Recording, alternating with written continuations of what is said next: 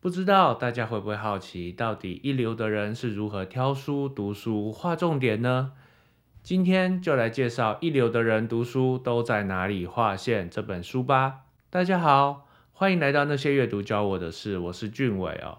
我想感谢点进来的你，没错，就是你。只要你点一下订阅追踪，就可以加入阅读的行列，一起成长吧。最近做了不少阅读学习的书籍介绍哦，像是最高学习法、最高学以致用法。我们为什么要读书？为什么要工作？有空记得去复习哦。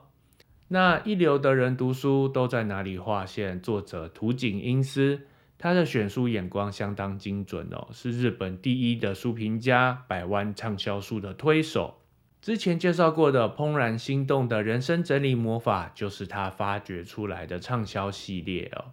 这本书告诉我们，读书就是在上千行文字里找出能开启全新未来的一行字。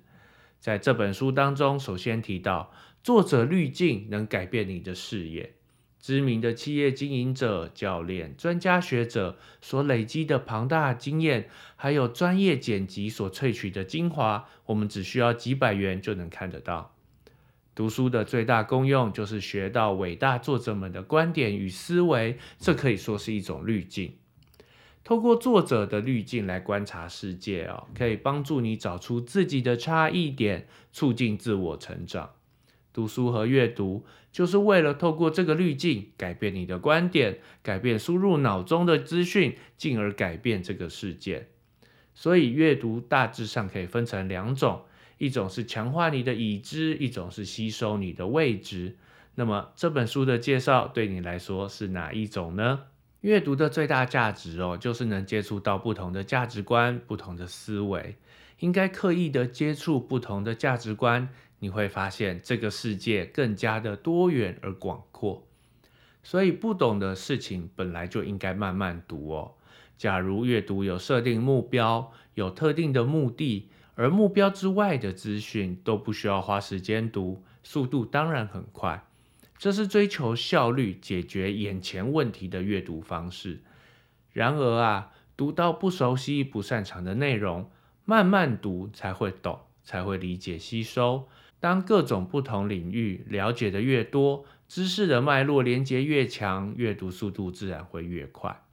所以啊，以今年要读几本书为目标，其实意义不大。阅读的重点还是在有没有发挥功用，就跟最高学以致用法里面提到的一样。而划线要画在有新发现的地方、有帮助的地方、跟自己思维不同的地方，这样才能帮助自己成长。就算没有全部读完也没有关系。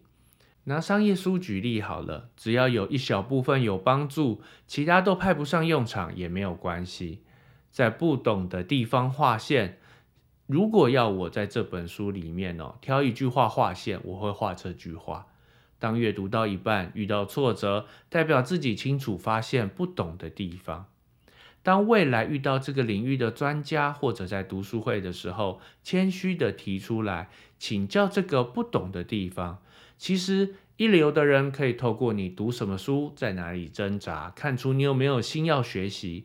只要确定你有心学习，我相信他们会倾囊相授，就好像教导过去那个不懂的自己哦。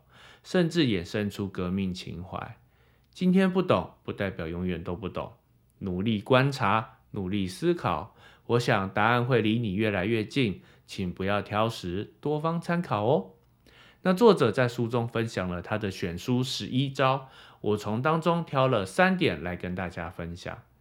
第一点是不要被书名欺骗哦，这一点作者自己也说，稍微会冒犯到编辑。因为书名经常和内容没什么关系，像是之前介绍的《被讨厌的勇气二》，我决定简单的生活二。所以啊，不妨先了解章节标题跟内容，说不定会有惊喜的收获哦。第二点，选专有名词较多、有大量资料佐证的书。专有名词像是商品名称、企业名称、人名、地名这些名称呢，可以帮助读者查询进一步的资讯。所以专有名词越多的书，可信度就越高。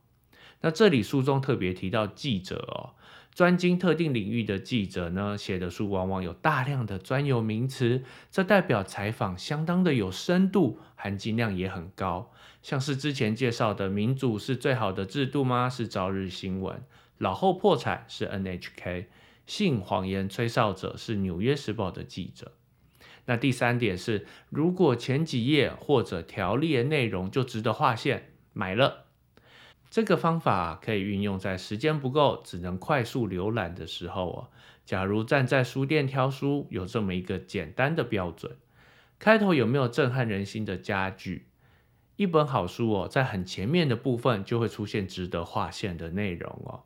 当作者真正理解事物的本质，而且有能力传达给读者的时候，就能让人在书本的开头就想划线。另外，如果条列的内容是全书的精华，或是容易执行的战术经验，那这本书就值得一看。能够条列内容，就代表作者能够整理分类，能够具体表达自己的想法。这本书最后还分享了作者所画的四十四条线。就来分享其中几句话跟解释吧。目标：工厂里的资源必须分成两个部分哦，瓶颈与非瓶颈。无法处理完毕的工作就是瓶颈，改善瓶颈就能提升整体产能，正是 TOC 制约法的核心。管理学是彼得·杜拉克写的，哦员工能受聘是基于他的强项以及能力。组织的目的在于将人的强项连结于生产，并综合人的弱点。一万小时的神奇威力，热忱加深度训练，让你在高压力下仍能表现出色。马修·施亚德所写的。我想，一万小时仍不足以作为杰出的指标。针对特定目标训练一万小时才算杰出。行销管理，Philip Kotler 所写的。行销的目的在于摒弃推销。行销的目的就是创造吸引顾客购买的机制。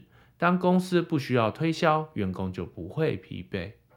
焦点法则，L. Reyes 所写的。品牌不是猎杀巨兽的狩猎许可证，而是需要精心琢磨切割的钻石。从 A 到 A Plus，詹姆柯林斯所写的。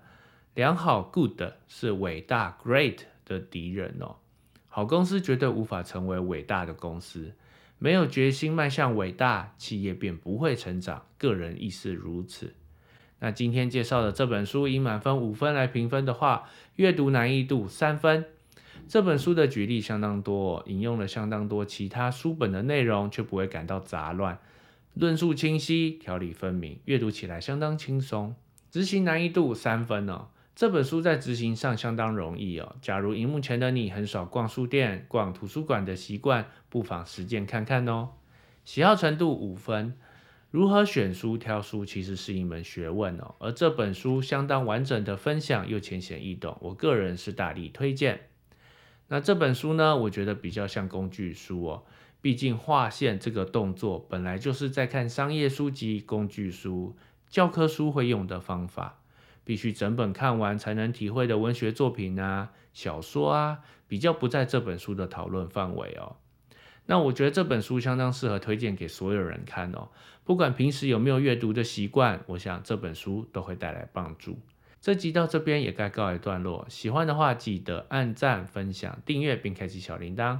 那些阅读教我的事，我们另一部影片见。